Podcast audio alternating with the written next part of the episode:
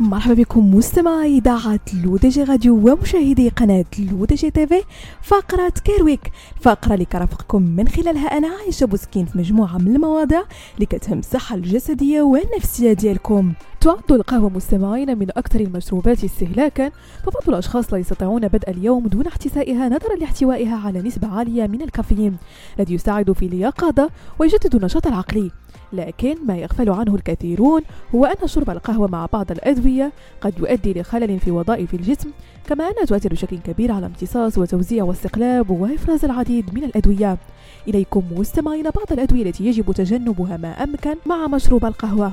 أولا أدوية مرض ألزهايمر. يسبب مرض ألزهايمر اضطراب في عمل الدماغ مما يؤدي إلى فقدان الوظيفة الإدراكية الشيء الذي يجعل من الصعب التذكر أو القيام بالأعمال اليومية. لذلك فالأشخاص الذين يتناولون أدوية زهايمر مثل دونيبيزيل وريفاستيجمين وجلانتامين لا يجب عليهم خلطها مع مشروب القهوة. ذلك أن الكافيين يعمل على تضييق حاجز الدم في الدماغ ويمكن أن يقلل من كمية الدواء التي تصل إلى الدماغ. كما أن أدوية زهايمر تعمل بواسطة الناقل العصبي أستيل كولين. وقد أظهرت مجموعة من الدراسات أن شرب كميات كبيرة من القهوة يضعف هذا الناقل العصبي. ثانيا أدوية مرض القلب والشرايين. يمكن أن تتفاعل بعض الأدوية التي تستخدم لعلاج مشاكل القلب مع الكافيين مثل بعض أدوية اضطراب نظم القلب beta blockers التي قد تقلل من تأثيرات الكافيين على معدل ضربات القلب بينما قد تزيد من تأثيراتها بعض الأدوية الأخرى.